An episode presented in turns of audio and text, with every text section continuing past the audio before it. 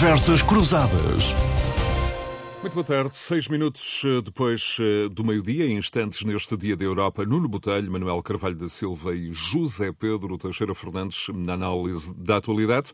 No Dia da Europa, este domingo em Estrasburgo para a cerimónia oficial de lançamento da Conferência sobre o Futuro da Europa, hum, o que vai acontecer eh, depois eh, das duas da tarde. Vamos ter aqui um olhar para o que aí vem e também para o balanço das eh, cimeiras do Porto. Nunca tinha acontecido e aconteceu, é histórico. Esta foi a expressão do Primeiro-Ministro português, instantes depois da assinatura hum, do compromisso social do Porto, este fim de semana.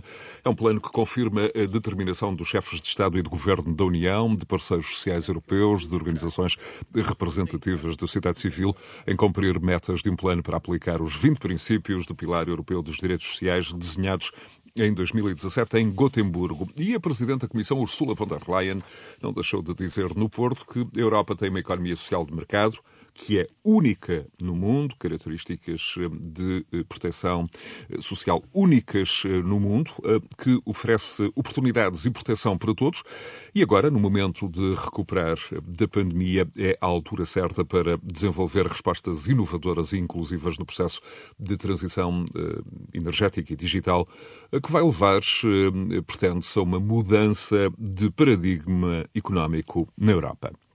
Professor José Pedro Teixeira Fernandes, eh, bem-vindo. Uma das suas áreas de investigação eh, académica são justamente os estudos europeus. Eh, quantas destas, quantas destas proclamações do Porto são retórica, enfim, grandiloquente e quantas têm uma previsível adesão à realidade numa área como esta social, em que muitas das decisões são tomadas por cada governo, que já agora, relembre-se, dispõe de distintos recursos para responder às crises. Sabemos que a resposta da Alemanha não foi proporcionalmente a mesma de Portugal. Um, e, no fundo, a, a, resposta a esta questão um, tem também ligações ao que vai acontecer daqui uh, a pouco mais de uh, uma hora, uma hora e pouco, em Estrasburgo, na cerimónia oficial de lançamento da Conferência sobre o Futuro da Europa. Bem-vindo, José Pedro Teixeira Fernandes. Bom dia, José Bastos. Muito obrigado também por eh, convite de estar aqui presente hoje. Eh, bom dia aos nossos ouvintes. Eh, neste dia que hoje tem um particular simbolismo, é domingo, é o dia 9 de maio, o dia da Europa, como foi aqui referido. Há um simbolismo ainda adicional que é esta conferência sobre o futuro da Europa, que vai ter a abertura formal hoje e vai decorrer durante vários meses até a primavera do próximo ano. Fundamentalmente é uma série de debates em várias áreas sobre as possíveis dinâmicas do futuro da União Europeia e do que poderá ser a União Europeia nos próximos anos aberta à sociedade civil e aos cidadãos. Eh, claro que depois eh, essa participação efetiva acaba por eh, muitas vezes ser limitada por um conjunto de constrangimentos, desde linguísticos até falta de alguns conhecimentos sobre a própria União Europeia. Podemos depois elaborar melhor ou discutir melhor essa questão. Mas fazendo aqui a ponto sobre o tema fundamental, talvez para nós hoje, que é a presidência portuguesa da União Europeia, a Cimeira Social, com a sua realização mais importante e simbólica. Eu gostava aqui de primeiro contextualizar a presidência portuguesa. Parece-me importante isto para quem nos ouve, eh, que é eh, perceber-se como funciona a União Europeia como funciona esta lógica das presidências que os Estados-membros têm rotativamente na União Europeia. Eh, elas são, alternam de seis em seis meses, entre todos os Estados-membros, eh, mas obviamente que uh, não é a mesma coisa a presidência ser ocupada por um Estado como Portugal ou ser ocupada com a Alemanha ou pela França, os dois grandes Estados que marcam uh, desde o início o funcionamento da União Europeia e a Constituição Europeia. E esta presidência tem este particularismo que eu assinalava aqui já desde o início, que sucede precisamente a uma presidência alemã, e terá a presidência francesa no início do próximo ano. Entretanto, vai também aqui a Eslovénia suceder-nos, uh, o que significa que vá lá, uh, se calhar determinado tipo de medidas mais estruturantes, mais transformadoras, uh, provavelmente só serão possíveis com a presidência de grandes Estados a assumir e a marcar essa dinâmica. Isto não significa desvalorizar de forma nenhuma a presidência portuguesa, até porque há sempre a possibilidade, e julgo que isso foi feito bem também pelo governo português, de marcar a agenda política. Aqui optou-se, eu diria com naturalidade, por marcar a agenda política nacional e, obviamente, da União Europeia pela Cimeira Social. O outro grande acontecimento foi a relação com a Índia e a Cimeira com a Índia. Mas aqui, em termos da Cimeira Social, eu penso que a escolha é uma escolha oportuna e necessária. Podemos, naturalmente, depois discutir o que é que resulta em concreto, palpável desta, desta cimeira. Eh, mas eh, esta escolha, no caso português, eh, acho que se impõe por duas razões. Primeiro, estamos num contexto geral de pandemia, de sérias consequências económicas e sociais. Portanto, o tema interessa, penso eu, de uma maneira muito óbvia a todos os Estados da União Europeia, a todas as populações da União Europeia. Em segundo lugar, Portugal tem tido na União Europeia um grande empenhamento nas questões da solidariedade e da coesão. Eu diria que isto é uma espécie de ramificação da questão da coesão, que nos leva depois à coesão económica, social e territorial.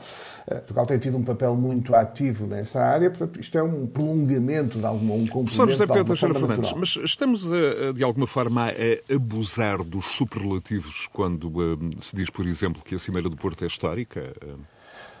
Bom, há aqui um lado. No passado já tivemos também o Tratado de Lisboa. Claro que sim, esta, claro que sim. É, claro que sim. Aqui podemos, obviamente, dizer que há aqui alguma coreografia política, alguma encenação política que eu diria faz parte destas cimeiras, faz parte aqui também, eh, por vezes, uma linguagem, vá lá, um pouco excessiva em relação eh, às realizações concretas que saem daqui. Na realidade, estas cimeiras acabam por ser, no fundo, o lado visível público, todo um trabalho feito anteriormente, que pode ter mais profundidade profundidade e dimensão, ou ser um pouco mais limitado.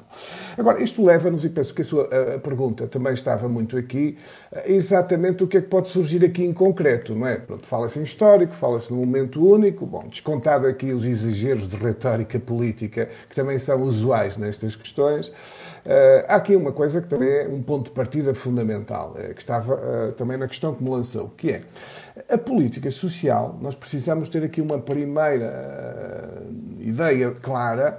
Não é uma política de competência exclusiva da União Europeia, é uma política que está configurada nos tratados como uma área de repartição de competências entre a União Europeia e os Estados-membros. Isto tem naturalmente uma implicação que a atuação europeia desde logo limitada por essa repartição de competências. A segunda limitação, eh, e está bem patente, eu julgo, nesta declaração, é eh, a União Europeia é também muito heterogénea na área económica, social e no trabalho. Eu, dava aqui só, por exemplo, um, caso. Eh, uma das coisas que é importante numa Europa social e do trabalho é seguramente a questão dos salários mínimos, eh, tema que, naturalmente, qualquer organização sindical e visto do lado dos trabalhadores colocará. Simplesmente nós precisamos ter a noção, por exemplo, que na União Europeia os salários mínimos oscilam valores inferiores a 400 euros na Bulgária e valores superiores a 2 mil euros no Luxemburgo. A questão aqui é como é que é possível, uh, com uma atuação em alguns países nem tão pouco têm essa, esse, Sim, esse, alguns países nem têm, embora cheguem a um resultado parecido. Eu devo dizer que não acho prático, que isso seja... Sim, não, é, não é legislativo, é por uma prática de concertação entre as associações patronais e os sindicatos, mas é verdade, como até as fórmulas de cálculo dos salários mínimos não são iguais. Uh, em alguns casos é mês, é maria, outros é por semana, outros é hora, portanto há aqui tradições muito diferentes. Legislações de trabalho também muito diferentes. Graus de desenvolvimento, e aqui é que vem a questão interna, e aqui a questão em ligação com a coesão.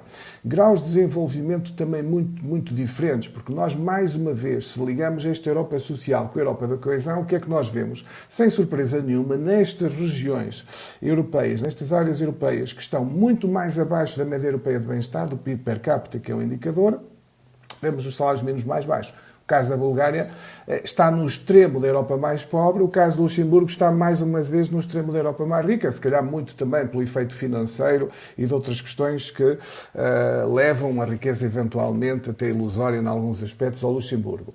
Mas a dificuldade aqui é por um lado, eh, como é que se atua em concreto com eh, limitações que a própria União Europeia tem pela repartição de competências? Em segundo, como se gera esta enorme heterogeneidade económica e social dos Estados-membros? Claro que isto visto assim leva que as metas, e eu terminaria aqui esta primeira abordagem ao tema, leva que as metas muito provavelmente saibam a pouco, e têm sido feitas aqui algumas críticas que me parecem justas nesse sentido, eh, que é isto, são fundamentalmente metas programáticas, apesar de haver aqui algumas concretas, ou seja, são intenções aspirações políticas de até 2030, por exemplo, haver uma taxa de empregabilidade de 78%, a redução de 15, mil, 15 milhões de pessoas nos limiares de pobreza ou exclusão social. Bom, são metas novas, mas na realidade estão em documentos políticos, ou seja, podemos sempre dizer que se não forem atingidas, não foram atingidas porque, pronto, não houve condições sociais, económicas ou políticas, mas na realidade a frustração é que não acontecerá nada, não é, em termos de reação.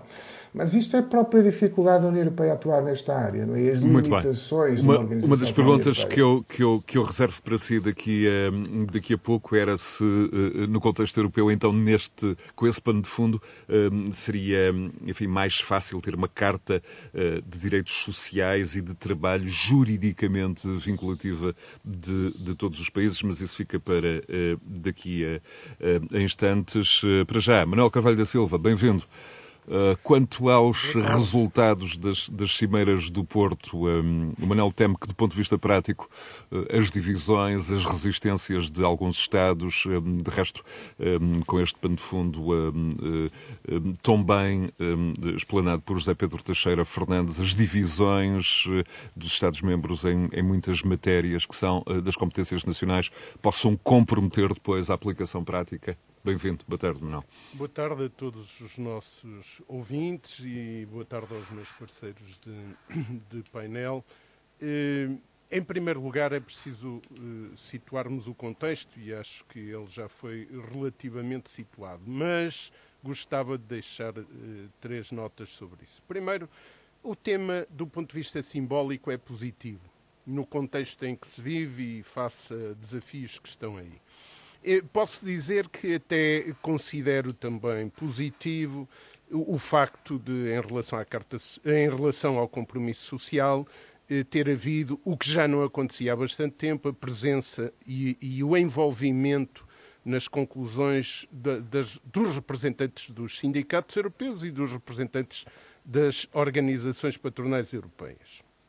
Eh, isso é positivo porque já não se fazia há muito tempo, mas, mas eh, é a partir daqui que então temos que colocar um conjunto de questões, sendo muito importante olhar-se para o que vem a seguir em termos de futuro da Europa estarmos atentos. É verdade o que o professor Teixeira Fernandes já avançou, é, afirma-se o desejo de haver participação, mas os tratados, as regras, as práticas, aquilo que vocês já referiram de conceitos fechados e de, e, e, e de retórica, muitas vezes em, em excesso, eh, limitam muito o que podia ser uma participação que se deseja. E no plano social, e, e permitam-me esta referência, há hoje, a nível da Europa, já bastantes vozes que dizem faz muita falta a negociação coletiva e o, o diálogo social a, a sério.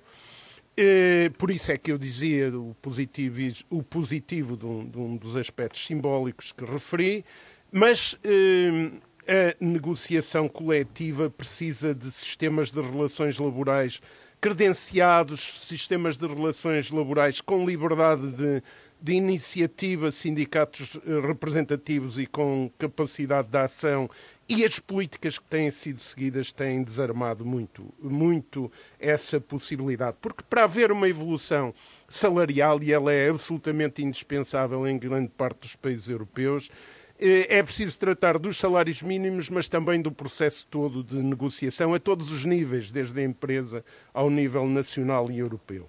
E aqui entra interroga-se muito, mas a União Europeia tem política social, não tem política social. A União Europeia tem política social. Tem aquele, aquele quadro de partilha que já foi eh, entre, entre, entre a União Europeia e os Estados, que já foi referido, mas a prática dos últimos 25 anos é eh, o semestre europeu tem enquadramentos, eh, alguns bastante duros para o lado do trabalho, ou se quisermos, dos trabalhadores, porque o envolvimento no trabalho não é só dos trabalhadores, em segundo lugar, tem recomendações impositivas das políticas económicas e financeiras. A prática dos últimos 25 anos é fundamentalmente quando as coisas são para apertar o cinto, as determinações vêm fortes debaixo de, dos compromissos económicos e, e financeiros e, e com um caráter muito impositivo. Quando é no sentido inverso para eh, conquistas de, de, para avanços de, de, direitos laborais e sociais, aí atira-se para o, os países. Ora, acresce a isto duas outras observações que eu gostava de colocar e que acho que complementam o que eh, o professor Teixeira Fernandes já colocou. Primeiro. E que podem eh, ser objeto de reflexão do Nuno Botelho, justamente sim, já a seguir. Primeiro, eh, é preciso ver a relação de forças e o que resta da social-democracia é muito pouco é, tem muito pouca força para criar equilíbrios. Segundo, há que não escamotear, porque nesta cimeira eh, também se referiu, lembrou-se em alguns momentos, e não, não é mentira, que muito da evolução da, da chamada Europa Social teve, foi uma construção feita pela social-democracia e pelas forças progressistas da democracia cristã. Isto é verdade. Mas é apenas uma parte da verdade. Foi complementada por dois outros fatores que hoje estão. De... Um está desarmado e o outro não existe. Qual é o, o que está desarmado? É exatamente a, a, a, intervenção forte do movimento sindical tem sido posta de lado.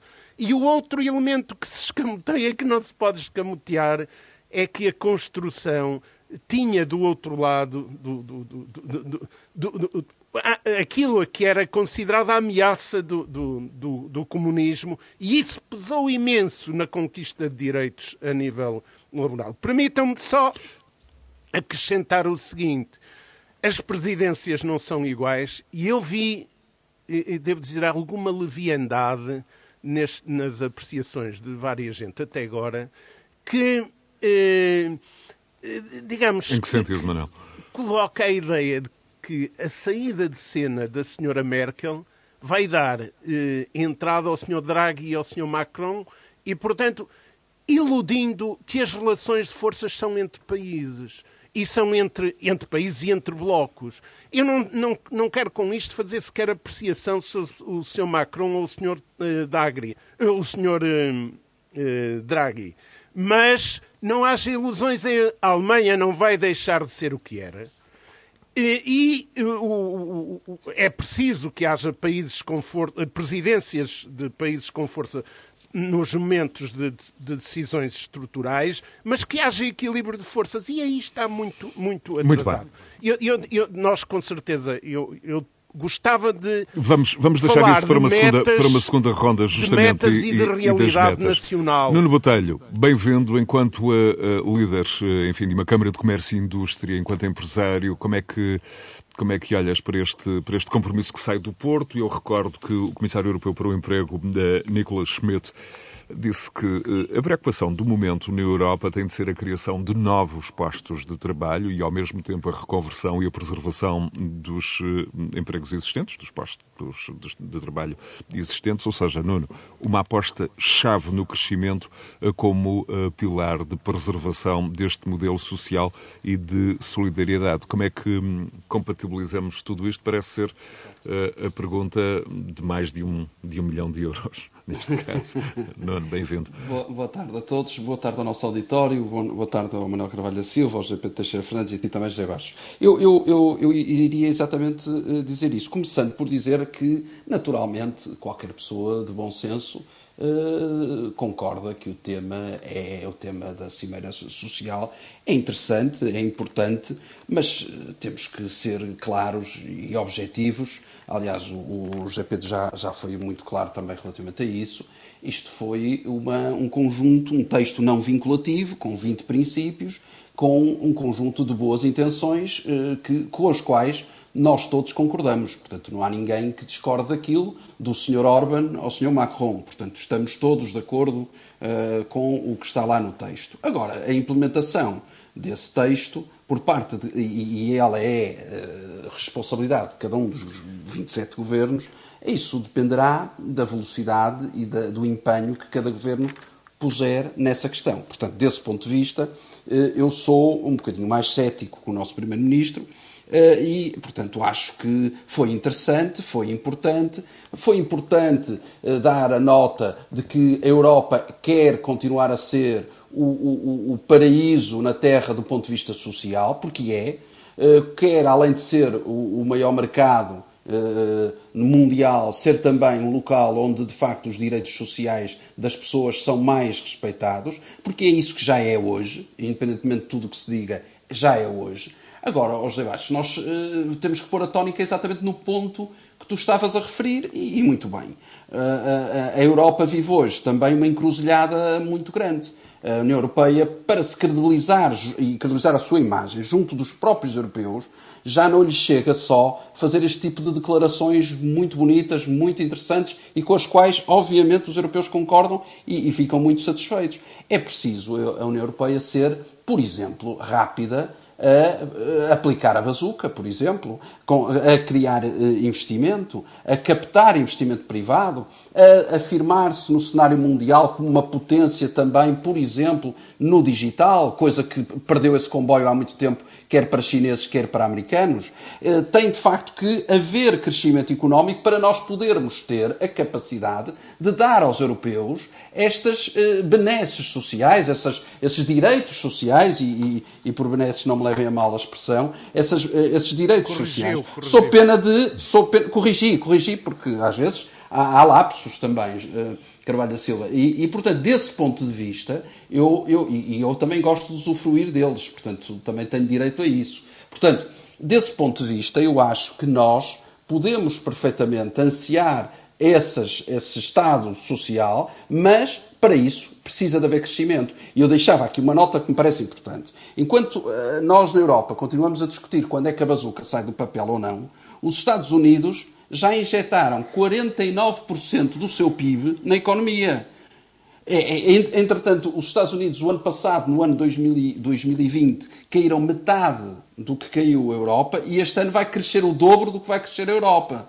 Portanto, nós estamos num mundo em competição onde andamos a discutir direitos sociais, e acho muito bem, mas, por outro lado, nós precisamos nos preocupar, efetivamente, com o crescimento da economia e com a capacidade de gerar empregos. Porque, por exemplo, há também dentro da Europa uma, uma, duas ou três ou quatro velocidades no que aos direitos sociais diz respeito. Se pensarmos na Europa, do norte da Europa, a Europa escandinava, escandinava, por exemplo, nós temos um Estado de Direito Social muito forte e com os quais esta, esta declaração, aos quais esta declaração de ontem pouco dirá, e, ao contrário, temos uma Europa do Sul onde, se calhar, isso dirá muito. Mas para implementar esses direitos, é, eu pergunto como é que esses Estados do sul da Europa terão capacidade financeira para pagar muitos, muitos daquelas questões que estão ali uh, plasmadas naquele documento. Ou seja, vamos ter que onerar mais ainda aos cidadãos de impostos? Ou onde é que se vai buscar esse dinheiro? Eu só vejo uma forma: é crescimento económico. E para isso eu acho que é importante, independentemente do mérito da cidade. Estás a colocar a, questão do crescimento económico como forma um, essencial de manter este, este modelo uh, social. De resto, claro. a crise da pandemia ficou, uh, enfim, a constatação óbvia quase de diferentes respostas em função sim, sim. de distinto, uh, enfim, estado hum, quase das, da, enfim, claro. da saúde, passa a imagem claro. das, das, das, contas públicas de, de distintos países. diferentes países, e, e, ainda esta semana a Fundação Gulbenkian em Portugal Nuno, publicou um estudo que sugere que hum, é muito difícil manter o atual modelo social hum, sem mexidas, eh, por exemplo, nas, nas contribuições, na carga fiscal. Não, ou, ou, ou, só, ou, se, ou se diminui a despesa ou, se aumentam os impostos. Não há outra forma. Ou então se reduz os apoios sociais. Porque a equação é muito simples e as pessoas têm que ter consciência que para dar mais apoios sociais é preciso mais dinheiro. Esse dinheiro das duas uma, ou surge através de impostos, ou através de crescimento económico.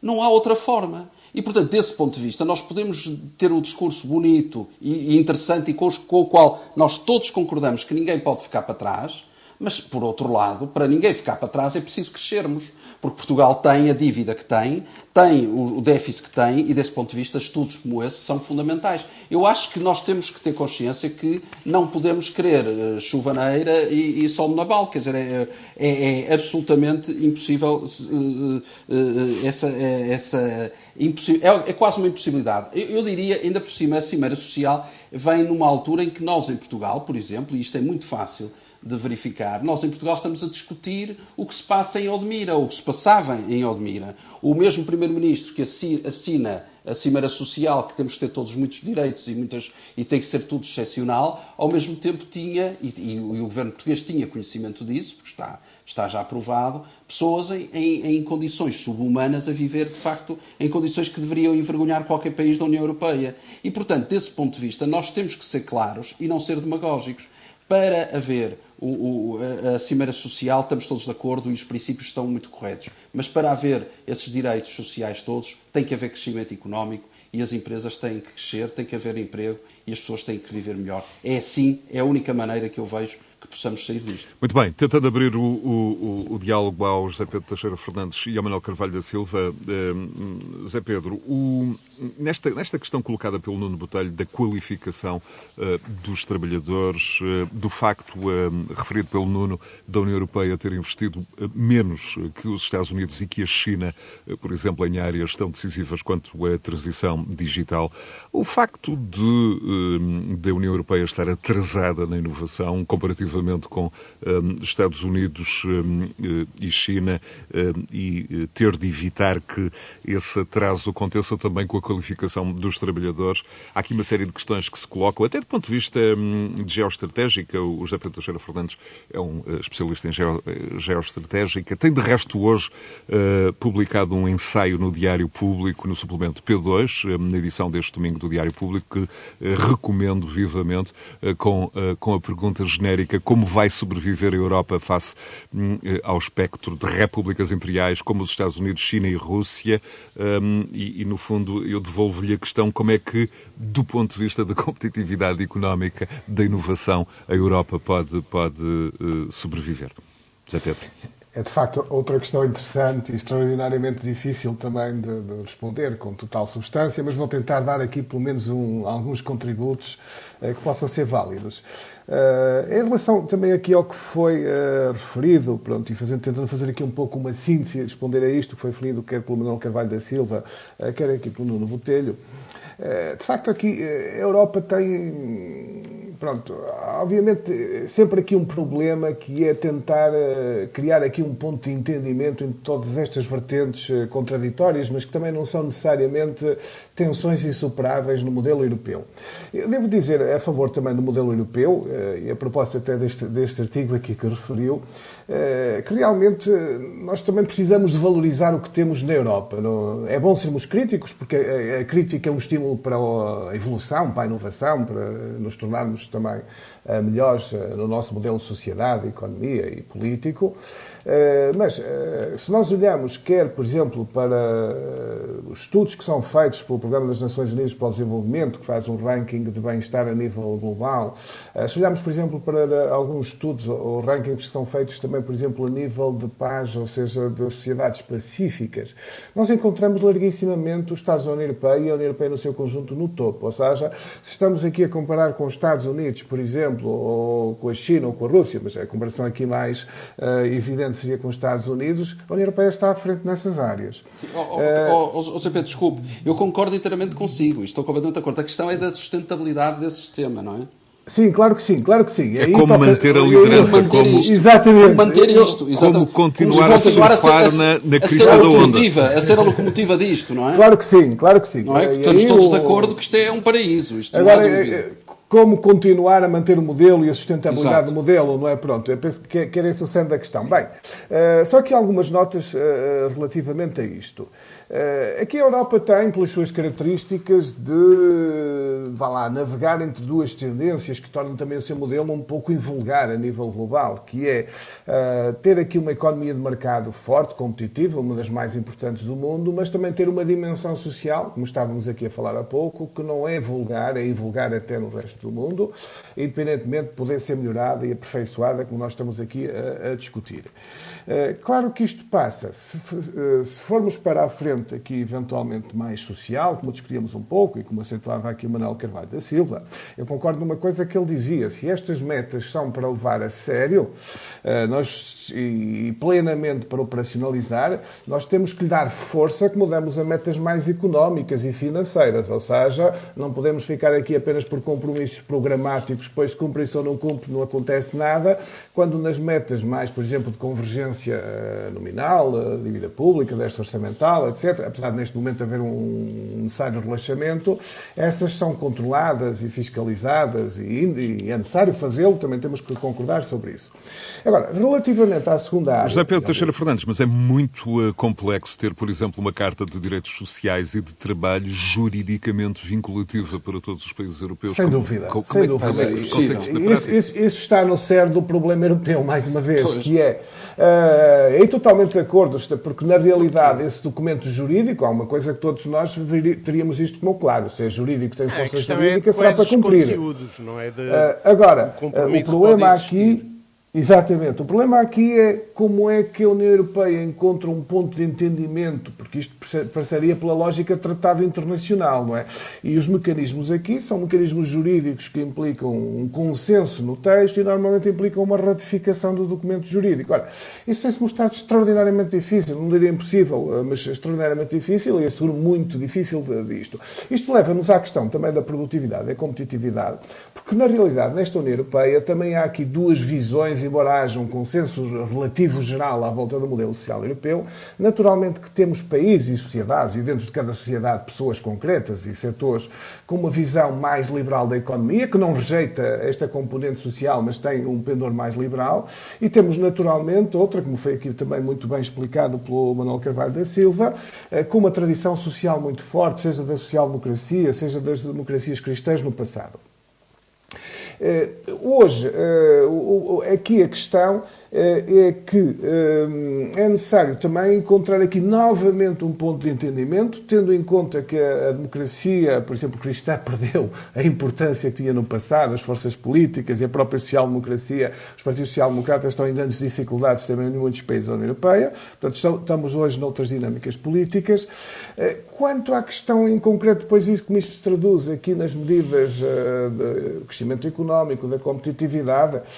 Bom, eu não sou especialista naturalmente nessas áreas, portanto não posso dizer aqui nada com muito Mas, substantivo. Carlos, e, e, e, o risco, José Pedro, Manuel e, e, Nuno, e o risco, uh, e temos, insisto, daqui a pouco a cerimónia oficial do lançamento em Estrasburgo desta conferência sobre o futuro da Europa, um, este exercício, no fundo, de reflexão que pretende contagiar cidadãos e não, e não apenas, enfim, os eurocratas, mas o risco de termos um futuro de uma Europa mesmo a várias velocidades, eh, com... De resto, este é o debate, eh, Zé Pedro, que divide os países entre si e também as sociedades sobre o caminho a seguir, e era isso a que se referia. Como é que...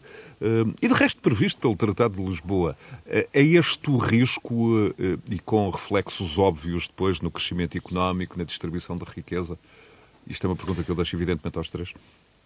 Eu posso então, nota rápida, só para não monopolizar aqui a nossa conversa. Sim, claro que há esse risco e das diferentes Europas que temos, temos dentro da União Europeia. Há notoriamente uma Europa do Sul que tem certa sensibilidade a certos temas, uma Europa mais a Norte com outras lógicas e uma Europa Central e de Leste, vinda do antigo bloco, eh, também de Leste, no sentido ideológico, tem outros particularismos. Não é? E isto vê-se muito bem quando os assuntos são realmente mais difíceis na União Europeia. Eh, a participação da cidadania europeia também nisto é fundamental. Agora, eu aqui acrescentaria uma segunda coisa, não é? Uh, há, de facto, aqui alguma dificuldade, eu acho, em abrir canais reais para a sociedade. Era uma coisa que eu também lançava aqui neste Dia da Europa. Porque, muitas vezes, estes debates, na realidade, são feitos um, começa aqui primeiro um problema de línguas e de linguagem. Muitas vezes é feita e usada, eu acho excessivamente, uma linguagem tecnocrática que afasta o cidadão, sem necessidade, eu sublinho isto muitas vezes sem necessidade, podia-se usar isto numa linguagem mais simples.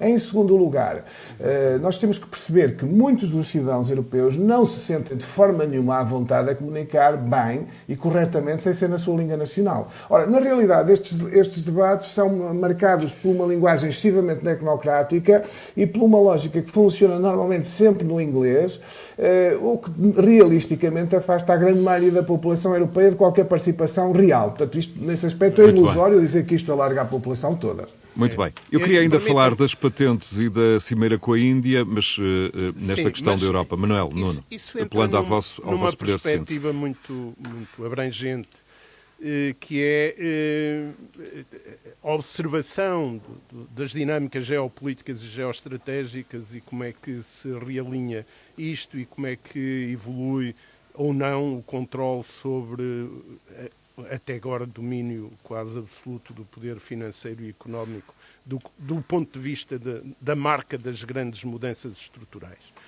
Eu, eu sou a favor de, desta ideia. Valorizemos o que temos e o que somos eh, enquanto conjunto de países eh, da União Europeia. Agora, não entremos, e julgo que nenhum de nós o fez, em, em, em afirmações de, de, de, ambição excessiva, não é? a cimeira de, de Lisboa, ou, ou, melhor, a estratégia de Lisboa no início do século fez afirmações quanto à ambição tecnológica e quanto às possibilidades dos outros, por exemplo, de menu...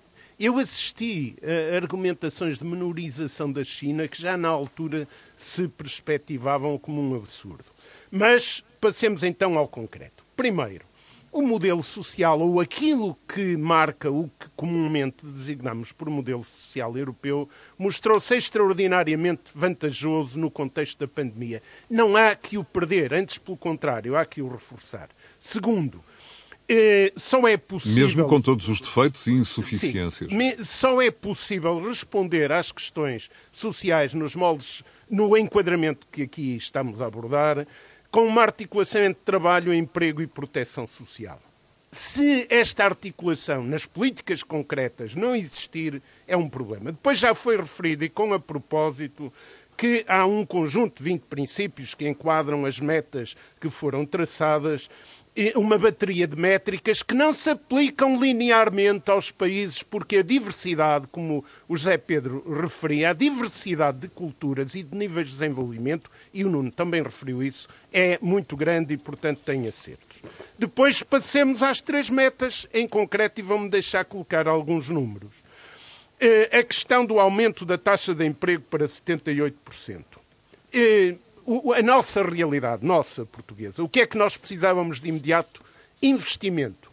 Não tem havido nem investimento público nem privado, tem havido uma política orçamental de poupadinho que não se coaduna com este objetivo e há uma coisa que, de certa forma, o Nuno também já colocou, que é no contexto em que estamos, da, da pressão do, do, dos recursos provocados pela pandemia, nós precisamos de medidas que gerem rapidamente crescimento económico, que induzam depois dinâmicas novas à economia que possam ter outro alcance. E, portanto, o atraso, em, o atraso e a não disponibilidade de dinheiro para chegar às pessoas, às empresas e ao Estado para cumprir aquilo que são as suas obrigações é um problema. Pois não podemos substituir salários por crédito barato. Os, os, estímulos ao emprego de que tanto se fala e as políticas de educação e formação são importantes, mas associadas a, a toda a concepção do, do investimento de, de, que precisamos e não afuniladas na responsabilização apenas dos indivíduos perante isto. Não basta um indivíduo preparar-se, um jovem preparar-se, é preciso ter mercado. O que é que acontece e o que aconteceu em concreto em Portugal nos últimos eh, mais, cerca de 20 anos? Se há, se há formações e até houve avanços significativos, apesar do muito que ainda temos de fazer. Mas houve avanços nas uh, formações, a vários níveis, a nível intermédio e, e muito a nível superior. Mas se as, uh, os jovens não têm emprego, ou se têm salário, propostas de salários muito baixos, ou se não têm proteção social. Manuel, mas essa imigram, mas essa é justamente fim, a materialização desta Europa deixe, a várias velocidades. Exato. Se não têm isso, se não têm apoios sociais quando precisam deles, se não têm habitação acessível, enfim, se não têm um conjunto de outros fatores, o que é que acontece? Imigram. E nós temos hoje esta situação eh, extremamente difícil, que é, nós temos uma população ativa inferior a 2008, nós tínhamos em 2008 5 milhões 535 mil pessoas na população ativa, portanto, do, do, do país. Temos hoje, 2019, o, único, o último dado oficial, 2019, 5 milhões 253 mil. Este problema estrutural é gravíssimo e estas políticas não resolvem. Daqui a segunda questão, que é os, o, o, o combate à pobreza. Para haver combate à pobreza, como eu disse, em primeiro é preciso proteção social, investimento para aí, criação tudo depende. Eh, o primeiro fator decisivo Já é agora, a, Manuel, a em, quantidade... tempo, em tempo de números, eh, nesta eu, Europa eu de quase número, 500 milhões um de pessoas, eh, há 91 milhões de pobres Exatamente. excluídos em toda a Europa, Exatamente. em toda a União Europeia. Exatamente. E o que é que nós temos? Nós temos necessidade, em primeiro lugar, de tra tratar da quantidade e da qualidade do emprego. Quando falamos de qualidade, uma parte significativa é salário. Não é só salário, mas é salário. E o que é que temos em Portugal? Como eu já disse na outra intervenção anterior, nós precisamos de fazer evoluir os salários de baixo, mas de uma dinâmica de negociação. Em 2008, em 2007, 2008, quando se separou o salário mínimo do, do IAS, do indexante de muitos apoios sociais, o salário mínimo cobria 6,8% eh, do, do, do conjunto dos trabalhadores. Em 2019, cobre 25,6%. Isto é, porquê? Porque não há negociação coletiva. Mas há um outro problema. O indexante, do qual dependem os apoios sociais, é hoje de 438 euros, e um valor real inferior a 2007, quando foi criado. E o que é que acontece quando as pessoas caem neste index, no, nos apoios deste indexante? Entram na pobreza absoluta. É este emaranhado de, de questões. Muito bem, Manuel.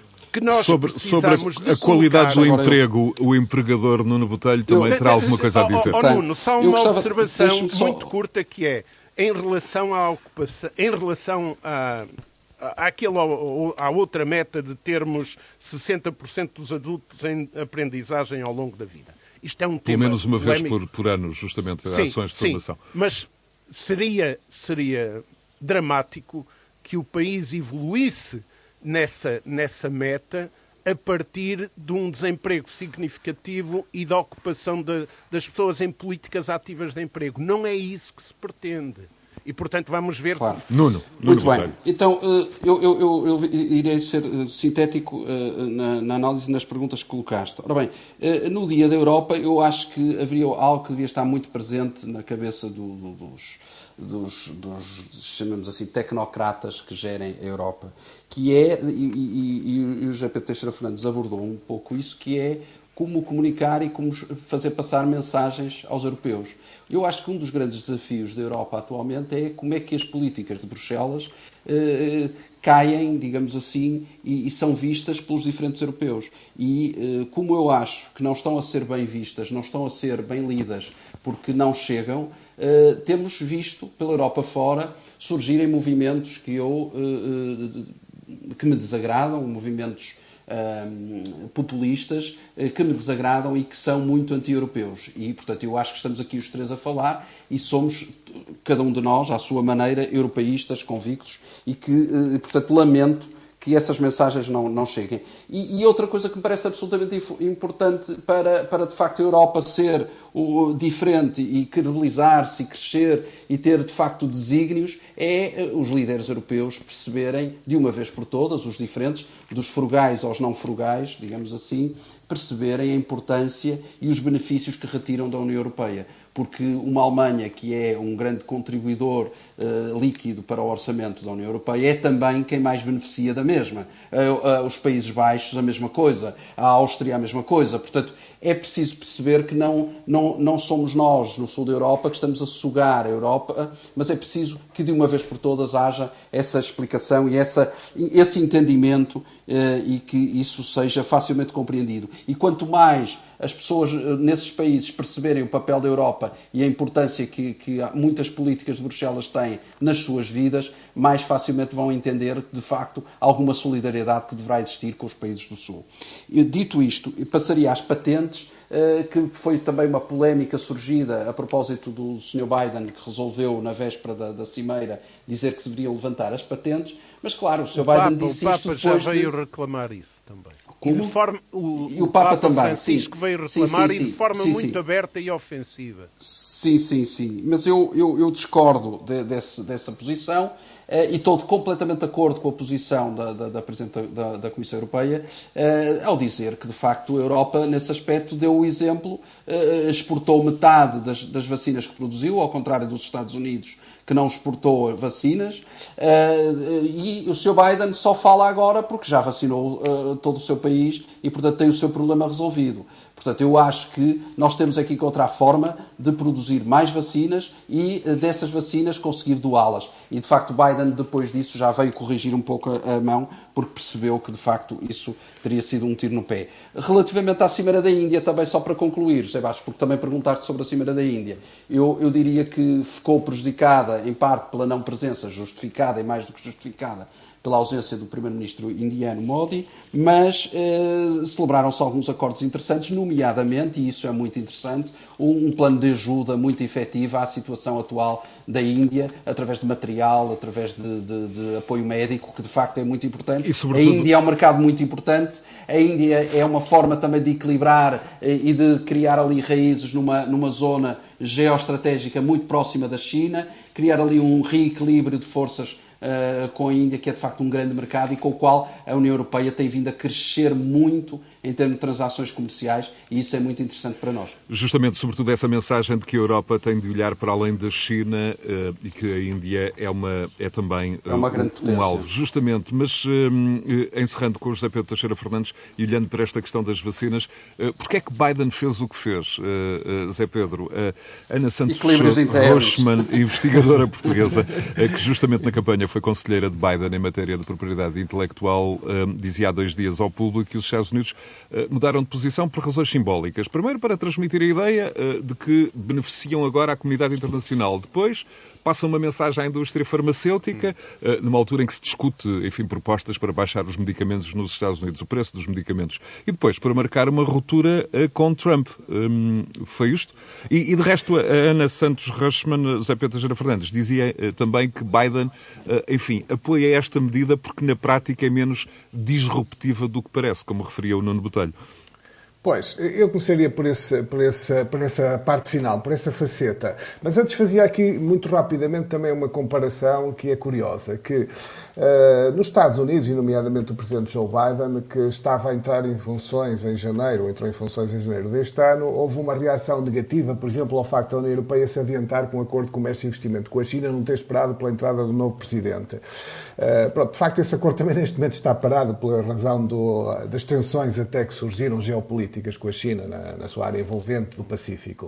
Uh, mas neste momento nós vimos a questão ao contrário, quer dizer, uh, o Presidente Joe Biden não quis saber dos europeus, lança esta ideia publicamente de de transitoriamente não se aplicarem as patentes, aparentemente sem informar previamente a União Europeia, na véspera de uma cimeira social. Eu devo dizer que não tenho nada contra a ideia, pelo contrário, até acho que, eh, de facto, ela tem um lado muito positivo, e aqui realçado até também pelas declarações do Papa Francisco, da necessidade dos países mais eh, ricos do mundo e que têm, na realidade, as patentes e as vacinas ajudarem seriamente as populações noutras áreas. Agora, mas a Europa já uh, tem feito isso. A Europa já tem pois, mas é nisso que eu queria acrescentar. Agora, temos que ser sérios é nisto, não é? Temos Exato. que ser sérios é nisto. E, sinceramente, eu não, não, não tenho uma interpretação particularmente benevolente sobre as declarações de Joe Biden, eh, porque ele fala em parte para consumo interno pelas pressões internas. Em segundo lugar, eu acho que faz, eh, faz muito também percebendo que o que ele diz é largamente inconsequente do ponto de vista prático, ou seja, eh, o fórum para chegar a esse acordo é a Organização Mundial do Comércio, onde só se chega a esse acordo por unanimidade, coisa que Joe Biden e o seu governo sabem muito bem. Aliás, foram dos grandes os Estados Unidos e não foi só com Donald Trump, já com Barack Obama, tem uma tradição de emperrar muitas negociações na Organização Mundial de Comércio. Portanto, serão discussões intermináveis na Organização Mundial de Comércio, onde Joe Biden, na realidade, o que faz é querer passar o ónus do problema para os europeus. Muito bem. Uh, o que Pedro, também acho que mostra o problema estratégico da Europa. Manuel, minuto final para si. Eu uh, reforço uma ideia aqui colocada, é, é, já colocada, julgo que foi pelo Nuno, que é, uh, ele não disse expressamente, mas julgo que estava implícito é preciso outra política de solidariedade dentro da União Europeia. não é possível atingir estas metas, países como o nosso, não é possível atingir estas metas sem essa alteração de, de, de concepção do que é que cada um ganha. Nós, no Sul e em e países como o nosso, estão a ser eh, sacrificados. E eh, a última observação mesmo é que esta cimeira, à luz do objetivo que colocou com grande enfoque no social, imperiosamente tinha que dizer alguma coisa sobre o andamento da bazuca e sobre o reforço, porque a bazuca está com, está com um ano e meio de atraso e concebida para um cenário que não é eh, eh, aquele que nós hoje vivemos. O impacto é três ou quatro vezes maior do que estava previsto há um ano. E com esta reflexão de Manuel Carvalho da Silva, chegamos ao fim de mais um Conversas Cruzadas eh, com eh, Nuno Botelho eh, e José Pedro Teixeira Fernandes, claro, para além de Manuel Carvalho da Silva. Emissão para ouvir a todo momento em rr.sap.pt e também nas plataformas habituais de alojamento de podcasts, como são o Spotify, iTunes, Google Podcasts e outras. Continuação de Bom Domingo. Conversas Cruzadas.